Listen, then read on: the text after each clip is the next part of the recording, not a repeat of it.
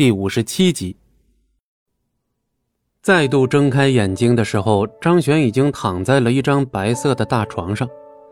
这张床上铺着白色床垫，还有身上盖着厚厚的被子，都代表着张璇并未挂掉。哎，真被救了！张璇缓缓地抽动身子，这感觉极为沉重，费尽力气坐起来。张璇打量着面前的房间。这是个极为朴素的房间，除了这张床，还有远处的一张桌子和椅子之外，没有其他东西了。张璇强行地撑着身体，打开房间的大门，看到门外走来一个小小的身影，就是张璇昏迷之前看到的那个小女孩。帅大叔，你醒了？是你把我救回来了？不是我救的，是我阿爹救的。我把你的名字说了以后，阿爹就带着人上去找你了。村长是你爹？对呀，巧吧？啊，多谢你们了。啊，你在这里坐着不要动，我去把阿爹喊过来。他说你要是醒了的话，一定要通知他。张璇点了点头，少女轻快地朝外面走去。不一会儿，带来了一个同样衣着朴素的大汉。恩人，你醒了。啊，这次真的多谢你了。如果不是因为有你们，我肯定醒不过来了。张璇记得这个村长名字叫王三虎，对着他抱了抱拳道谢后，对方赶紧摆摆手憨笑：“这都不是事儿，关键是您能活下来就行。我看您的肚子上破了那么大一个洞，能活过来真的是奇迹呀！”“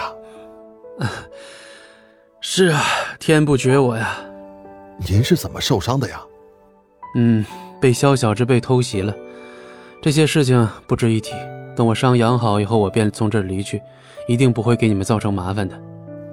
哎呦，您想住多久都可以，我们这里马上就要过东风村了，到时候外面会下很大的雪，道路也不通，估计到来年三月才能重新走出去呢。什什么？张璇眉毛一皱，本来还以为从这里养好伤势就可以回去报仇。抢回未婚妻，完成任务，没想到这里竟然还要封村。等到明年开春，冰雪消融之际，那黄花菜都凉了呀！系统，这里的时间跟外界的时间怎么换算？外界时间流速为此处时间流速的五分之一。现在是寒冬腊月，等到明年开春就是三月。就算是在这里度过时间的速度再快，张璇想要重新从这里出去，也会白白的浪费二三十天的外界时间。担忧母亲身体的张璇肯定不可能在这里浪费这么久。啊，既然这样的话，等这两天我恢复行动能力，我就走。这么急的吗？是有些急了，不过没办法，我有钥匙。行吧，那等恩公您恢复好的时候，我让小翠把您送出去。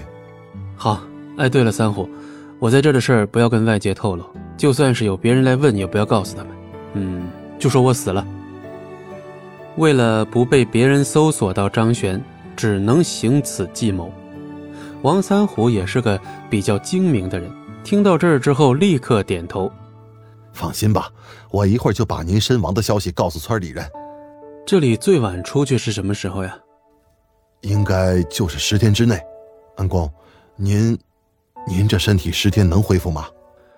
十天啊，十天，我先调理一番吧。你帮我找几味草药，山里应该有。张璇脑中已经浮现出了很多医药方面的知识，这都是这具身体里的记忆。与此同时，他还回忆起了一本名叫《乾隆诀》的内功。现在他体内很多经脉已经受损，若是想要恢复。调理加上运功，缺一不可。